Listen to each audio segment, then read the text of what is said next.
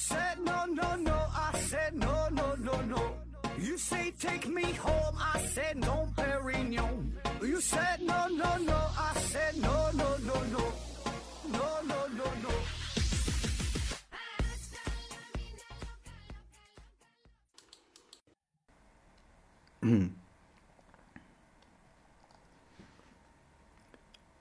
拼命探索，不计后果。欢迎您收听《思考盒子》，本节目由喜马拉雅平台独家播出。这一期呢，咱还是回答听友的问题。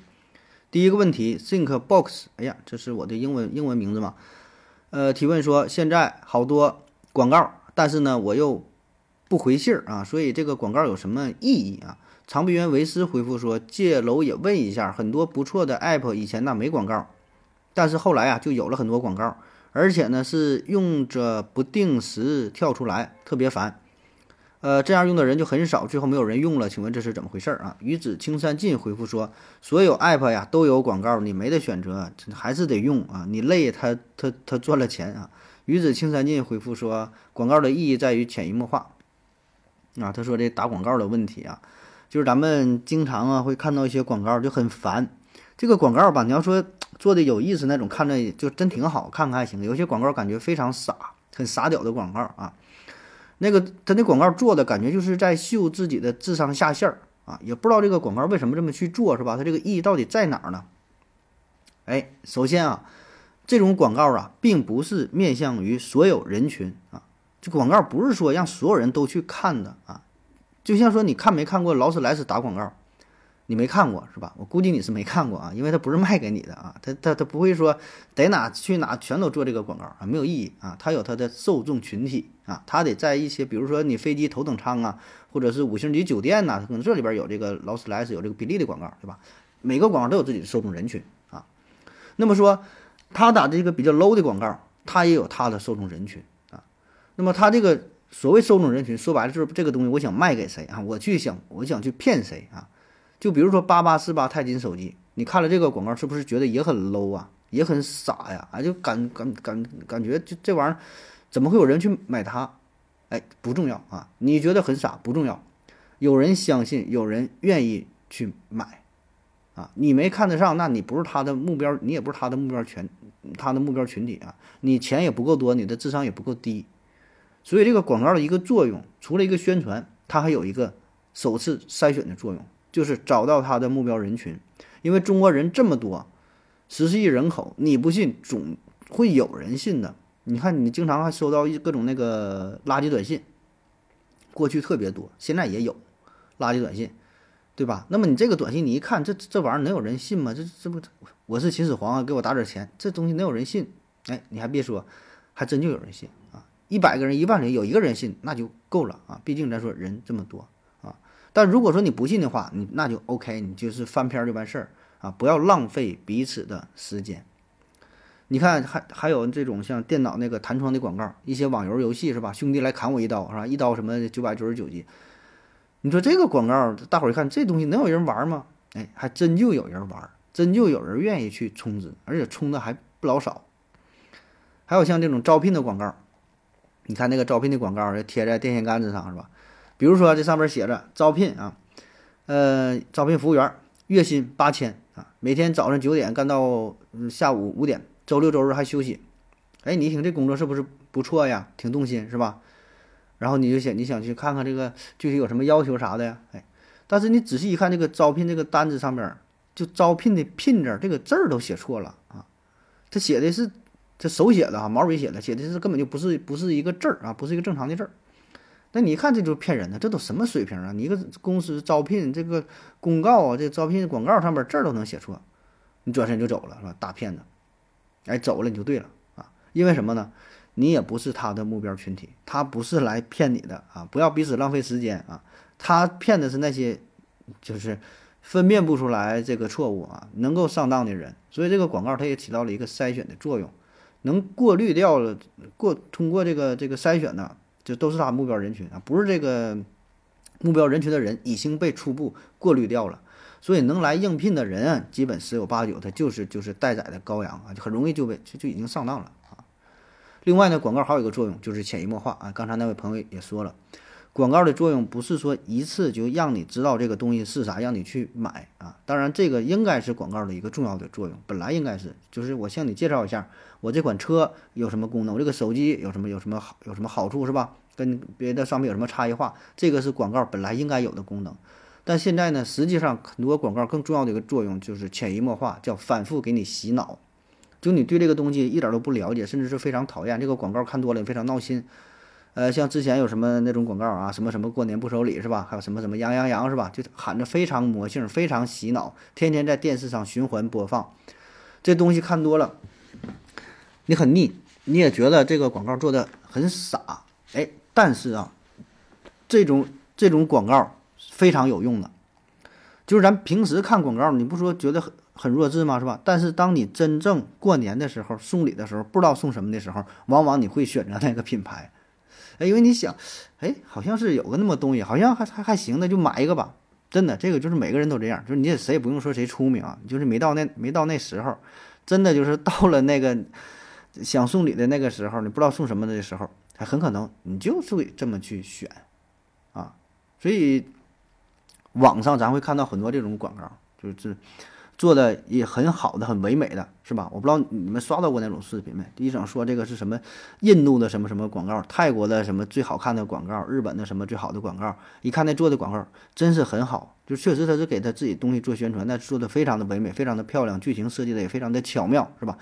然后不像咱们有些广告非常 low 啊，那铺天盖地毫无新意的，看了之后自己都感觉很尴尬，是吧？但是啊。他那个唯美的广告呢，那个效果还真就是不一定有咱这种非常 low 的广告的效果好。因为什么？你拍广告的目的是啥？不是说拍电影，不是说做做这个一个非常唯美的一个一个纪录片，不是说我要冲击奥斯卡。它的作用是把自己的东西给卖出去。所以，任何一个商家、一个企业。他在做广告的时候，他在设计广告的时候，这里边保证人家有这个心理学的研究，有这些分析的东西在里边了，不是咱们想象的这么简单。觉得怎么这么 low 广告还能出来是吧？这背后这个学问大了去了啊！下一个问题，坚坚持树提问说。为什么我觉得身边的人都是傻子，都是笨蛋啊，都是低智商啊？是我所处的环境决定了身边的人的层次吗？还是因为是我傻啊？是世界错了吗？还是我错了啊？如何才能客观地认识到自身的水平？哎呦，这问题问的挺深奥是吧？南极先问回复说：“你感觉的就是事实。”啊，这听友提问说，感觉自己呃身边的人都是傻子，就他自己很出名啊，嗯。这个事儿吧，我觉得分两种情况去讨论呗。就是第一种，就是你真的比别人出名，你确实比别人优秀啊。你从小看的书啊，受的教育啊，呃，也可能是你天生比较出名啊，对吧？思维敏捷，然后视野也很开阔，就是确实你是比较优越的。你看到身边的人都很傻，有这种情况，对吧？那么第二种呢，就是你自以为出名，你自以为大出名啊，就是你实际上实际上别人呢没有那么傻。啊，就是你对别人不是特别了解，你只看到了他们的一面儿，看到了比较傻的这一面儿啊。呃，那些人呢，并没有把自己真实的、聪明的一面展现出来啊。有的人是故意隐藏，有的人呢是，呃，没有、没有、没有表现出来，就大智若愚啊，什么样都有啊。所以这个就这就不不一样了啊。有一些高手嘛，他是隐藏自己啊，叫向下兼容，是吧？就向向下兼容。有很多就这种人，他就是把自己真实的那一面，他没有必要跟你展示啊。就是说啊，就是大家大家都是萍水相逢的，对吧？没有必要展示啊。我之前聊过那个向下兼容这个事儿啊，就是我觉得挺有意思的啊。我第一次看的时候是是挺有启发。啥叫向下兼容？向下兼容啊，不是不是象棋金融啊。比如说你跟你朋友出去吃饭，然后呢，你的这个朋友又带了另外一位朋友。啊，你们两个人呢是第一次见面，啊，然后呢，哎，见面一见如故啊，感觉你朋友的这个朋友，这哥们儿哎有点意思啊，跟他一聊天，俩人这聊的这这这么这么开心呢，感觉有说不完的话，不管说什么他都能跟你接得上，哎，说什么聊国际政治，哎，他也跟他跟你聊，你聊什么经济也行，你聊这聊什么汽车，聊什么军事，聊啥他都能跟你聊得开，而且聊得非常的。深入啊，感觉是找到了自己失散多年的亲兄弟，啊，非常开心啊。那么回到家之后，你还美呢啊，你还说，哎呀，这我今天我真是遇到了一个知知音呐，这么多年呢就没遇到一个这样的朋友啊，就是之前遇到一些美女聊的都都都没没有这么嗨啊。那真实的情况是什么呢？他并不是这么巧，就跟你什么兴趣、什么爱好啥都一样，他是向下兼容你啊。就是说他的水平远远是在你的水平之上，但是呢，他出于礼貌、出于社交礼仪、出于种种原因嘛，并没有把自己的那些所有的才华都展现出来，他只是可着你来，哎，你聊啥呢？他就配合着你到这个档次，他就聊到这个档次。你再往深了说一句，他就再往深了说一句啊，他不会主动掌握这个谈话的主动权，不会说带着你走，他是跟着你走的，非常配合你，啊，你你什么感兴趣，他就跟你跟着你跟着你唠，跟着你聊呗，啊，就照顾一下你的情绪。他要真想说呀，他说一些非常深入的问题，讲的什么考古的事儿啊，讲的什么什么国际金融，你你可能不懂是吧？你你不知道，那这个场面就很尴尬了。所以我觉得呀。更多的时候，可能是你遇到的就是这个第二种情况啊，就是你对别人的不了解，然后呢，也有可能是被被别人兼容了，啊，然后就是你 你也不知道他到底真实实力是啥，你觉得他很傻。啊下一个问题，真指数提问说：古往今来，能够成佛的人呢屈指可数，为什么还有那么多人要修行？哎呀，你看今天这个问题都很深入哈。嗯，这个问题有意思啊，古往今来。修修炼的人啊，修行的人很多，成佛的人很少。哎，那我为什么我们还要去修行呢？南极新闻回复说，中彩票的概率啊，谁都会算是吧，非常低。但是呢，大伙儿还都会去买啊。思维盒子回复要说呢，人人都可以成佛啊。六道口翻六道口翻带小王子回复说呢，过程也有收获。哎，你看这几位朋友回答的也也挺好是吧？呃，成佛不容易啊。成佛不容易啊！既然都知道成佛不容易，为啥还要去修行努力啊？你看咱这个看《西游记》的时候，《西游记》当中，嗯，唐僧啊，带个猪，带个猴，带个带带个沙僧，历经九九八十一难，最后是孙悟空和唐僧是成佛了吧？是吧？一个是斗战胜佛，那是什么佛来着？猪八戒和沙僧都没成佛，一个是罗汉，一个是使者。你看，就经历。九九八八十一难都这样了，还没成佛，那既然如此，咱们普通人成佛的机会应该是非常非常低啊，比买彩票中奖的机会还要低呀。那为什么还要这么去做啊？其实啊，这个问题吧，这是一个怎么说呢？伪命题哈，就是你一旦有了这种想法，你你就不纯了，你就很难成佛了啊。你不能说目的性很强，我就要成佛，我就要修炼，你这样反而很难成佛，你就得是很坦然啊，放下。放下你就成佛了，一下放下你就就 OK 了啊！你要说成修炼成佛这事儿跟买彩票还真就挺像。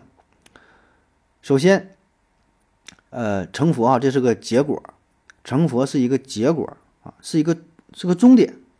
但是呢，在到达终点之前，在这个追求的过程当中，哎，这就是一个很美妙的体验，一个很重要的过程。你说你买彩票啊，都想中奖啊，但绝大多数情况下咱又不中奖。但是你买彩票和你不买彩票，这就是两种状态。你买了彩票，你的生活就有了一个小的目标，哎，你就有了一个盼头，一个追求。买完之后就等着，哎呀，这过两天要开奖了，我这能不能中奖呢？中奖之后我干点啥呢？是我得换个车呀，去哪玩一下。所以呢，这个就是已经改变你的生活了。那么在修行的过程当中，实际上这也是一种体验，就是你。可以深入的思考一下，我到底在追求啥啊？我为了什么而努力啊？我为什么要去成佛，对吧？所以生活不再是那种简单的重复、忙忙碌碌、浑浑噩噩，而是有着明确的归属。哎，我要成佛，我要修修炼，我有更高的追求。所以一旦你开始打坐、开始修行，那么你成不成佛已经不重要了。就这个过程已经很美妙啊！你一旦开始。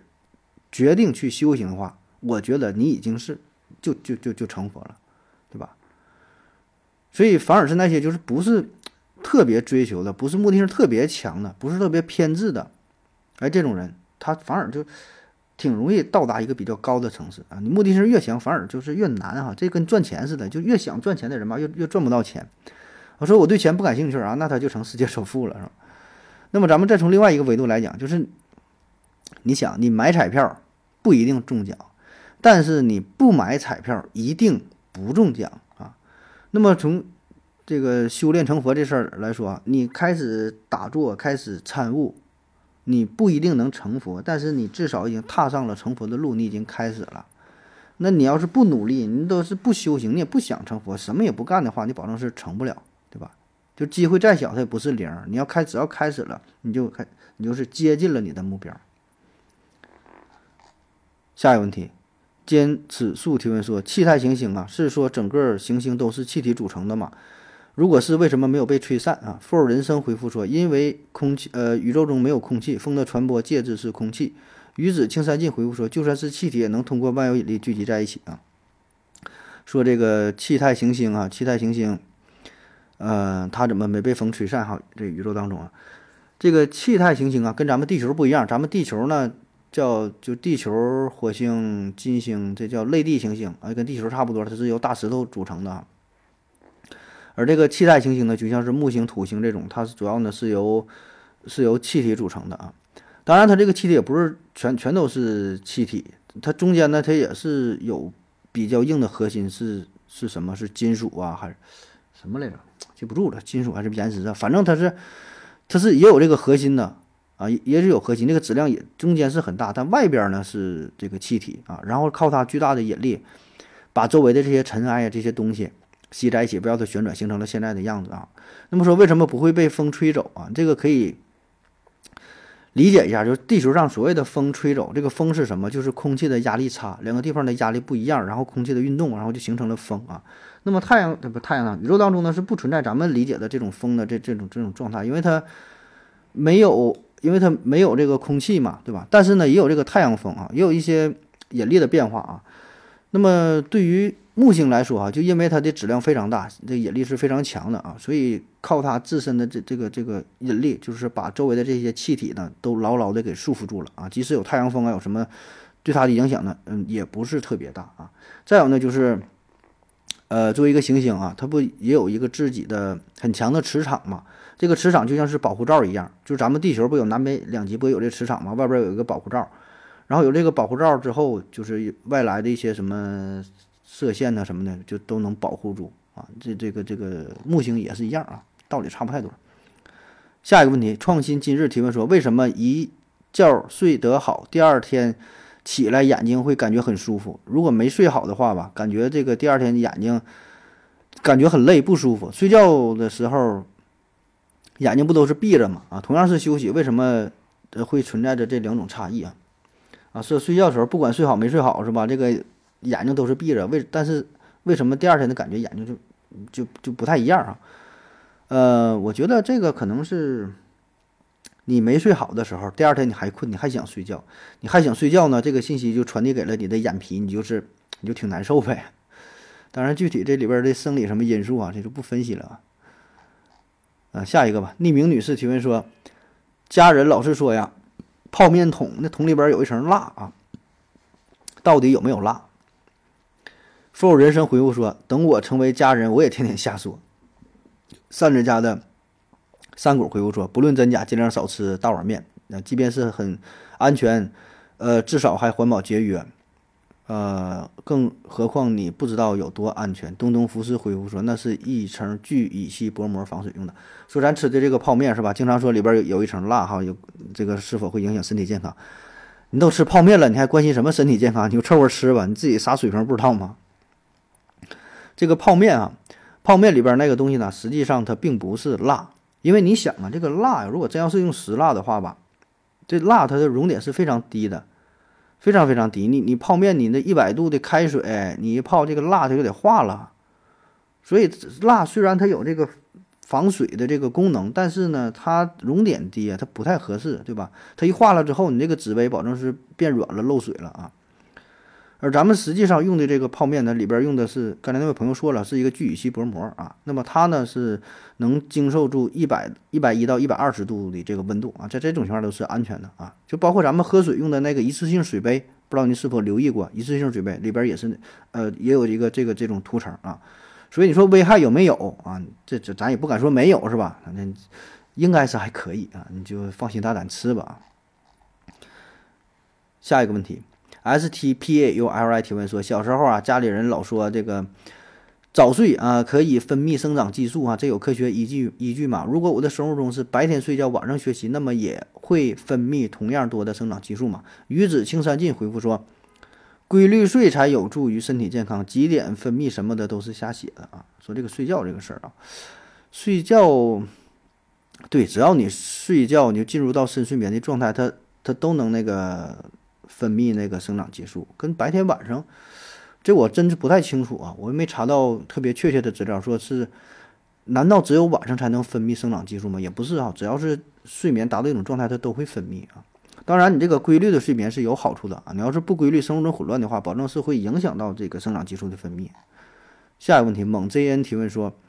请问各代玉玺啊都在哪保存？普通人有机会看到吗？思维盒子回复说，清朝在交泰殿啊，秦汉呢是由福喜郎携带啊，普通人自然看不到啊。六道口翻袋小王子回复说，国家博物馆。说这个玉玺是吧？哎呀，这个玉玺这是一个很大的话题，哎，这个可以单独做一期讲讲这个传国玉玺，就是用那个和氏璧做的是吧？一代一代往下传嘛，不知道真假。啊这玉玺这是皇帝用的大印是吧？这叫做玺啊，平民老百姓用的。用的这个印呢，都不敢叫玺啊，这就就叫印，叫印章啊。玉玺那保证是保存在皇宫当中啊，你别说老百姓了，一般人那也看不着啊，一般的大臣你也看不着啊，那玩意儿能让你看吗？下一个问题，S T P U P A U L I 提问说，很多电影电视剧啊，我们这些外行人都能指出电影逻辑问题、剧情老套、人设崩塌，难道那些专业的电专业的电影从业人员就不知道吗？啊，那为什么还那些烂片还能上映啊？风铃师太啊回复说：“因为影视作品毕竟是商品啊，烂片烂到一定程度是可以制造话题的，通过收集观众的吐槽能量来获得流量啊，属于剑走偏锋。”南极仙文回复说：“因为好片都被禁了啊，嗯，不道之高哪道去了里。”回复说：“他们当然知道了，但经费有限，演员不配合，导演水平一般，后期剪辑赶时间，最重要的是观众基数大，里面傻叉多啊，不成没票房。”嗯，也这这这今天这话题都这么劲爆是吧？别给我一会儿别别整关别整下架了。说咱国产的电影电视剧，就是感觉挺烂的是吧？就烂到什么程度？就咱普通百姓，咱一看都能看出里边一些剧情很不合理，然后真是非常老套。就是哎呀，女的一吐，哎呀就怀孕了，对吧？你自己前几天干啥不知道吗？是吧？你多长时间没来月经了不知道吗？就怀孕了。还有怎么的呢？呃，开车啊，一一有一个一个什么一个镜头，保证就是说这个出车祸了啊，提前有有有一个预警那个镜头，还有是什么？哎，反正你就想吧，就这些事儿吧，这些剧情你都能想得到的啊，很多的破绽啊。那么，难道说是导演水平不行，编剧水平不行啊，还是什么什么不行呢？这都不行啊，咱就随便举几个例子，比如说现在是流量当道，对吧？网红啊，流量啊。一个一个这个一个流量小生，只要有他，那就是票房的保障。哎，不管你拍多么烂的戏，只要某某某一出场，OK，哎，那就不用合计了。那么有一些老演员、老戏骨，演技没得说，但是没几个人认识，啊，可能也能出来。可能出来之后，大伙儿一看，哎，这不那谁谁吗？哎，好像知道有这个人，但一般是演个配角，或者是，总之不是那么特别有名的话，那你想，你你作为导演，你是用谁，对吧？保证是用这个流量小生啊，对吧？保证是这一来了多有话题呀，大伙儿多爱看呐。再比如剧本创作这一块，那一个好的作品，首先你得有一个好的剧本，对吧？你没有好的剧本，你上哪能出好的作品呢？但现在问题就是急功近利，谁有功夫说沉下心来打磨一个好的片子，用几年的时间说我做这么一个精品，没有，对吧？也很少，你不能说没有吧，很少。也是很少有人去专心创作剧本，啊，创作剧本，你看很多这个电影电视剧都是根据这个小说改编的。那么小说不是说哪个小说好，直接拿来一改改就能成为这个电影了。它这个小说你想成为电视剧、成为电影，中间得有一个好的这个编剧编，你去创作，你得把这个东西写成一个好的剧本。就是说，你这个小说和电视剧它完全是。两回事儿，完全是两个东西，里边剧情的设计、表演的方式完全不同。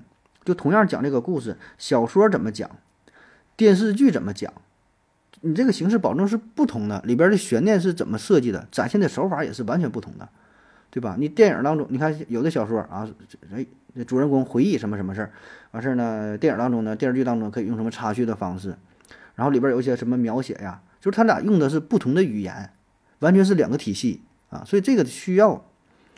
仔细的打磨前后的安排，就像你说有逻辑上为什么会有漏洞，是吧？你看你小说这么写行，你电视这么拍，哎，那就有漏洞。它这个视角它也不一样的，就完全不同啊，这一个事儿。再有呢，就是呃其他一些方面的影响吧。其实说白了，主要就还是还是还是钱呗，是吧？就是为为了钱嘛，很多东西，这嗯不不不不能说太多是吧？就总总怕说说说就下架了啊。再比如咱这电影的这个这个题材啊，电影的题材啊，大伙都知道，咱们现在的审核机制是比较严格的，那很多事儿也都没办法啊，就是最后只能是妥协了，就很多东西也是不让说、不让去演的啊，就是是这都能看出来，但是他不让去演，然后为了能够上线吧，很多最后改的也都是面目全非了。啊，很多这个结局，大伙儿一看好像很不满意，是吧？但没办法，你你不这么你不整成这个结局，你根本你就看不了看不到这个东西，啊，所以真实的情况也不是说你想演就能演出来的啊。包括说咱们做节目也是，你说咱们做节目啊，经常有朋友留言说的，哎，什么什么事儿你敢不敢聊一聊说一说啊？什么时候你敢不敢讲啊？你主播你拼命探索不计后果嘛？你咋又计后果？你咋不说呢？说没有啥不敢说的，这玩意儿有啥不敢说的、不敢聊的？但问题是，说完之后这个东西能不能播出来啊？费了老半天劲录了一期节目，录了俩点儿，然后最后不让上架，那我何必呢？是吧？我折腾啥呀？是吧？都过不了审嘛？哎呀，算了，下一个问题。S T P U L I 提问说：呃，我吃过的所有川菜辣味儿啊，都盖住了鲜味儿，但是我看的美食测评员的探店视频呢？啊，说可以吃到鲜味儿，是我的味觉有问题，还是探店的那些人昧着良心做视频啊？风铃师太回复说，辣有不同层次和程度，呃，麻辣、麻辣、酸辣、甜辣、香辣、微辣、中辣、超辣、魔鬼辣，辣可以千变万化。东东服饰回复说呀，川菜也有各种各样的啊，也有注重原味的。鱼子青山镜回复说，是你吃不辣的，有的人是你吃。吃不了辣啊，有的人根本就不怕辣，在辣味儿之中还能品出各样各种各样不同的呃不不同的这个味道啊，这个就非常主观了，这很难去说了，是吧？就你你说你吃辣的，就辣掩住掩盖住了别的味儿啊，那人家说吃挺好吃，这个很可能啊，因为啥？你本身你们去的店是不是一个店都不好说，人家去探的店是那个店，你吃的是哪个店，对吧？人家吃的是什么东西，你吃的是哪个东西？是不是同一个厨师厨师做的？是不是是是不是同一个食物，对吧？个人的感受完全不同。就像这个几位朋友说的，那辣还分很多种呢。有的人这个感觉的，就是千差万别呀。这玩意儿你咋说呀？不可能说人家都是骗人，是吧？下一个问题说，为什么有些贵的衣服啊，呃，也会起小小的线球啊，呃，而有些便宜的却不会起啊？现在做不起，现在做。不起线球的衣服的工艺很难嘛啊？小熊猫粮回复说：“让你穿一次就冷啊。”贴贴飞行回复说呢：“顺便问个差不多的，呃，买了条裤子，像是有静电似的，这特吸灰啊，粘的全是小毛毛啊，非杂牌，穿了一次就不想穿了。想不通啊，这种布料为什么厂商还会拿来做裤子啊？”K 文晨回复说：“你这个问题啊，之前问过，可能不全面吧，但是 B 站也有过什么相关的解释啊。呃，说买一些衣服裤子是吧？”就是感觉这个品牌还挺好，可能还挺贵的啊！我回来穿几天呢也起球是吧？这个事儿吧，这个跟品牌呀、跟质量啊，嗯，关系并不大啊，并不是说这个品牌好很贵，质量好它就不起球啊，这两回事儿。它也起，只不过是轻重的程度，主要看啥呢？起不起球三方面，一个呢是这个摩擦的程度，一个呢是所用的面料，再有呢它的制作工艺啊。所以摩擦就是你买了这个衣服之后，你看你怎么去穿。看你怎么去洗，有的人穿衣服就比较狠，像我穿衣服就比较狠啊，裤子就膝盖这个部位，还有衣服啊，就肘这地方，手肘这地方，就是经常容易就磨的 磨磨漏了哈，磨的起球。再有你洗涤的方式啊，就是你这些外力的施加都会导致这衣服相互摩擦、相互纠缠、相互纠结，是吧？最后呢，出现出现这个这个起球的状态啊，所以这个是一个原因啊。再有呢，就是面料啊，咱通常觉得这个东西越贵，这个面料越好啊，呃，其实也不是啊，就是你像这个呃羊绒的毛料，它再贵它也会起球，它就是这个东西。你看有一些这个棉麻的这些天然纤维啊，只要纺织的差不多，做的差不多，一般它就不会起球。还有这个细的纤维，保证比这个粗的纤维更容易起球。混纺的纤维比其他的纤维也容易起球，啊，像一些化纤的、羊毛的，呃，棉纤维混纺的衣服，那就比纯羊毛的衣服更容易起球。所以这个主要还是看你这个是是什么东西啊，你不是说这个好坏啊。再有呢，就是加工工艺，加工工艺就制作的这这个这个手法啊，就是织物它的结构越紧密，那就越不容易起球，对吧？你要越松散，保证越容易起球啊。表面越平整的时候，越不容易起球。啊，你要是凹凸不平啊，起起伏伏就容易起球。还有这个呃纱线呢，它这个粘度越高呢，越不容易这个起球啊。所以吧，这个衣服这事儿呢，这玩意儿咱也不是特别专业啊。你买的时候你可以看一看它具体的、具体的里边的这个成分是啥啊？不都写吗？那个百分比。然后呢，你可以上网查一查，看一看，就是说这个东西是不是呃是否容易起球？你看一看啊。下一个问题，S T P A U L I 提问说：跳舞啊，做同样的动作，为什么别人做看起来挺好看啊，我做就不好看哈？我该如何提升啊？长边维斯回复说：建议你找个好的舞蹈老师教教你啊。说跳舞这个事儿，跳舞不好看啊，跳舞不好看，那你就别跳了。跳舞不好看啊，跳舞不好看这个原因呢非常多啊。比如说，就是同样的动作，同样这么去做啊，你你想没想过是你长得不好看呢？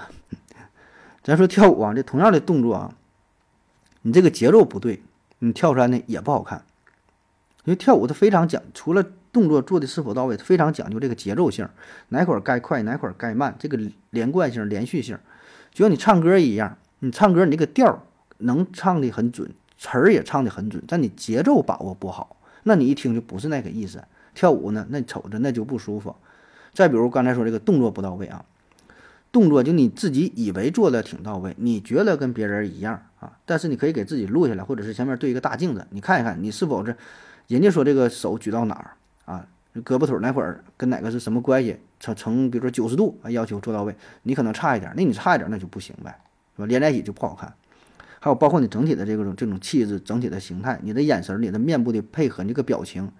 你看很多专业的舞蹈家哈，他不光是跳得好，你仔细看他面部表情配合的很到位。如果说他面部很僵硬，没有任何表情的话，就这么去跳，你看他跳的他也不好看啊。再有你跳舞的时候，整个身体，对吧？除了你胳膊腿，整个身体都有要求啊啊！这可以找亚优帮教教你啊，联系联系他。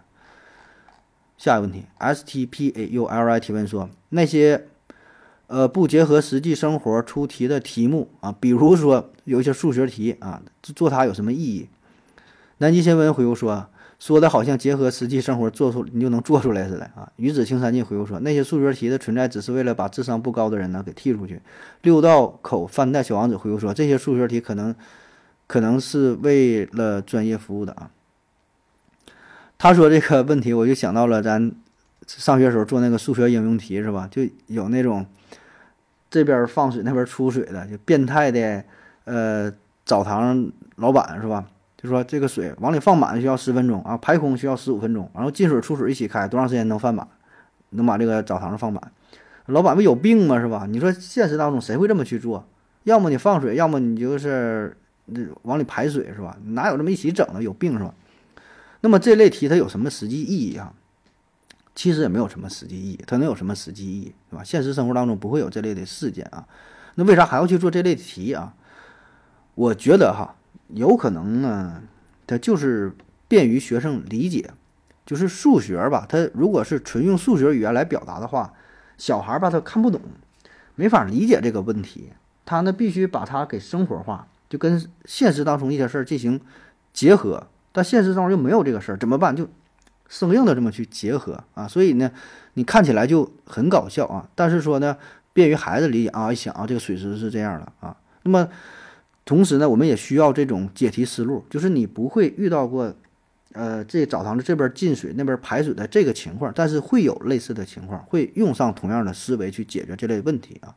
当然，像以上那位朋友说的是，呃，剔除那些智商比较低的什么，这个也有可能就是考试嘛，对吧？就是一个筛选嘛，就是故意出一些比较刁难的题，实际上没有什么用的题，然后筛选出更出名的人，更适合数学学习的人，是吧？那那你不会，那你就你就别学了。下一个问题，S T P A U L I 提问说，之前在上一个音频提的问题会被解答吗？还是现在只回答这个音频的问题？啊，这是关于提问的事儿哈。提问的事儿呢，跟大伙儿说一下，咱们提问的唯一的问题征集的渠道是西西弗斯 FM 啊，在喜马拉雅平台上搜索西西弗斯，西西就是东西南北的西，福你就打西西弗斯，应该有这个词儿，是一个联想，应该。有这个词儿，西西弗斯固定的一个词儿啊，西西弗斯 FM，然后能搜索到我的另外一个专辑。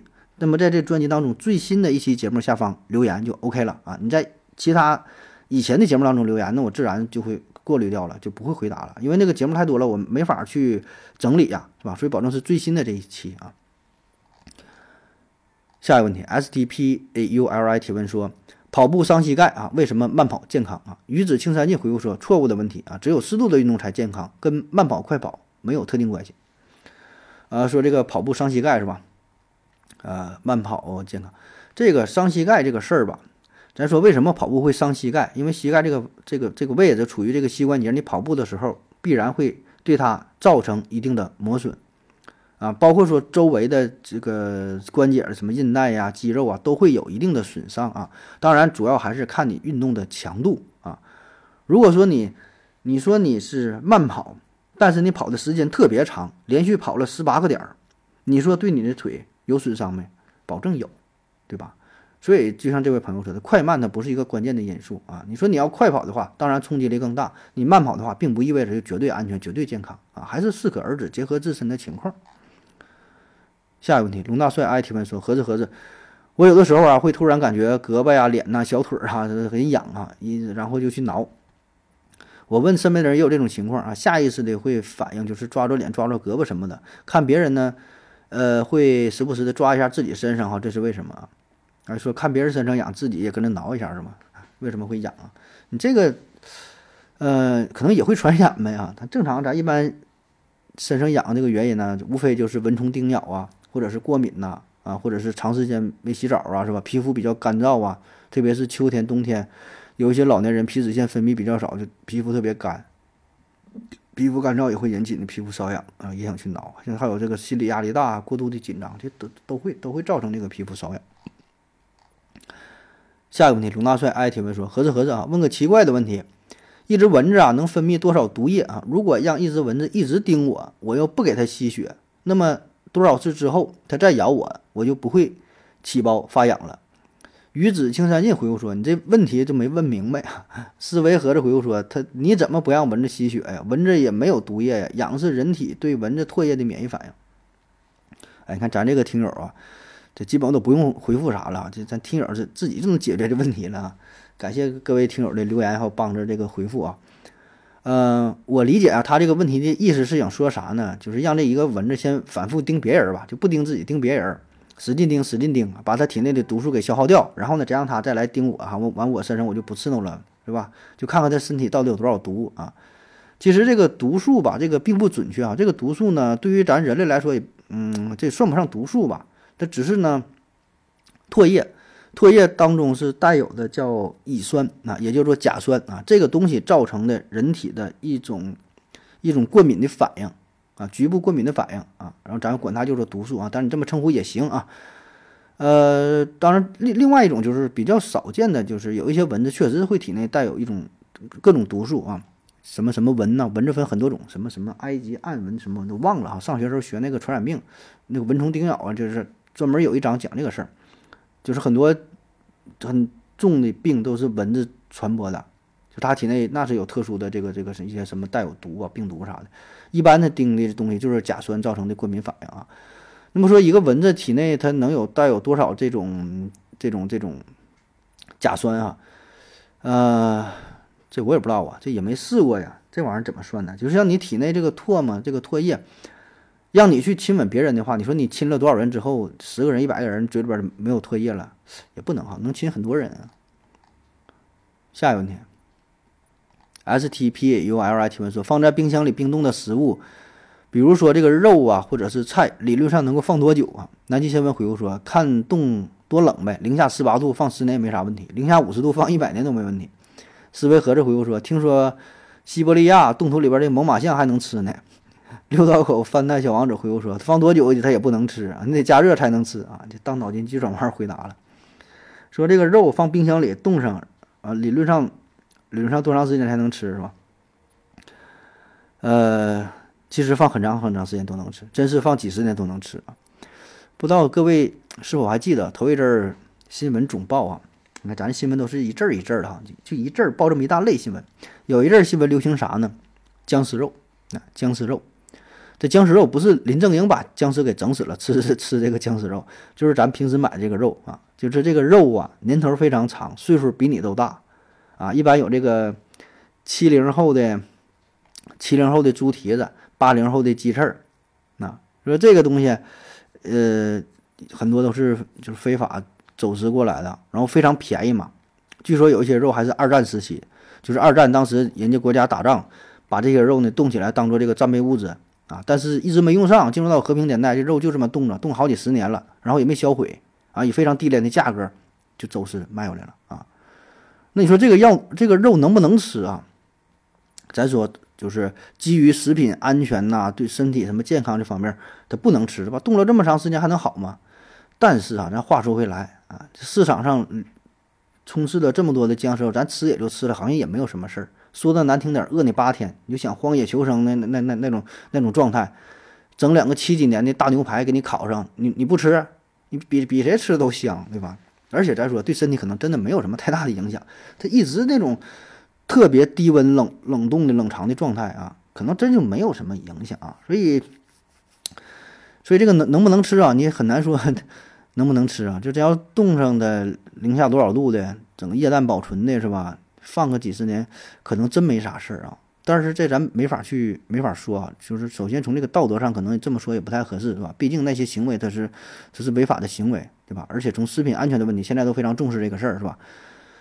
哎，这就不知道了，反正就大伙儿注意呗。你现在买肉尽量买那些新鲜的呗。你要是冻的话，慎重选择吧啊！特别是有一些那个肉就便宜的，你不敢相信啊。有一些牛肉，你看这个牛肉，十八块钱一斤。那就得合计合计，你像有一些烤鸭是吧？这也是很便宜。还有那种鸡爪子，就鸡爪子，特别是那种泡椒的，就是白不吃了，白色的，白色的那个鸡爪子，那鸡爪子也是僵尸肉的重灾区啊！就是用一些给它什么什么东西给它漂白了，是吧？科技科技狠活嘛，是吧？漂白了，漂白之后放上重料，那用上之后呢，你根本吃不来那个味儿。那说实话，你能吃出来吗？你吃不来。所以啊，就是买东西的时候嘛，特别买这些肉啊、这些制品的时候，香肠这块儿你注意啊，叫好肉不剁馅儿，好鱼不切块儿。然后呢，再有一个就是重料，放重料。我跟你说，一旦一个东西啊，它料非常重的话，就说明啥呢？首先这东西本身它不太好吃，其次呢，这个食材可能不太新鲜，要不然它没有必要放的特别猛的辣呀，然后。欧的，你瞅那个色儿啊，就是咱喜喜欢买一些酱的那些东西是吧？酱脊骨啊，酱的什么或者什么猪头肉啊，你看那个色儿，它都是颜色，用这种这种重料给它遮盖住了，口味也是啊，所以这些都是重灾区啊。买就最简单的，排骨也好啊，是什么五花肉也好，最简简单的牛肉就是牛肉，切成块儿的，正经就这东西，新鲜的，回家你一煎吃，煮吃。炖点什么西红柿牛腩呐，怎么 OK 都没有问题，就新鲜的就完事儿，别的那些都少扯。有的你看给他喂好的还挺贵呢，提前腌制好的，又是什么西冷的，又什么玩意儿都没有用啊！你你就是就新鲜的就完事儿啊，别扯那个啊。好了，感谢您各位的收听，谢谢大家，再见。感谢您的聆听。如果您也想提问的话，请在喜马拉雅平台搜索西西弗斯 FM。